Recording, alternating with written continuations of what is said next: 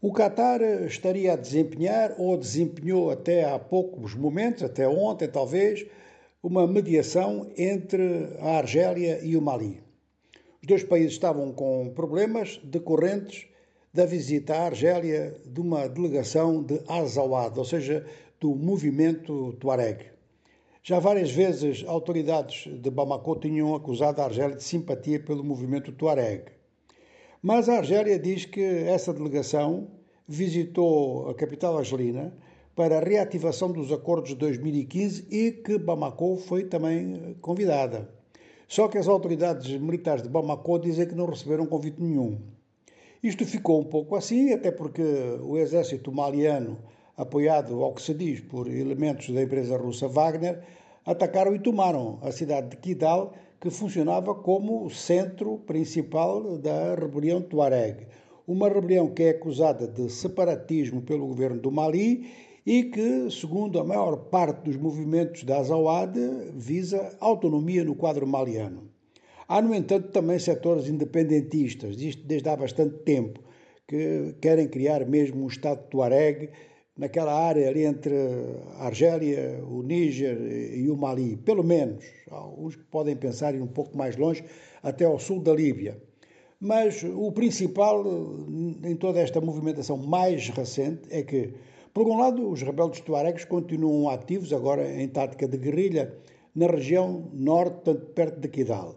E, em termos diplomáticos, o ministro dos Negócios Estrangeiros da Argélia esteve em Bamako e agora aguarda-se a visita à Argel do ministro dos Negócios Estrangeiros do Mali. Aproveitando, provavelmente aproveitando esta função de mediador, o Qatar promete também ao Mali fazer investimentos.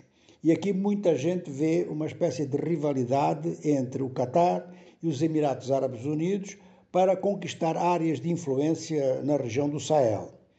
Em relação à África do Norte, aí as coisas podem ser um pouco diferentes, já que a Argélia acusa os Emirados de parcialidade em relação ao Marrocos. Há, portanto, também um grande diferendo diplomático entre a Argélia e o Marrocos, isso também já vem desde há muito tempo, e eh, a Argélia diz que os Emirados apoiam o Marrocos.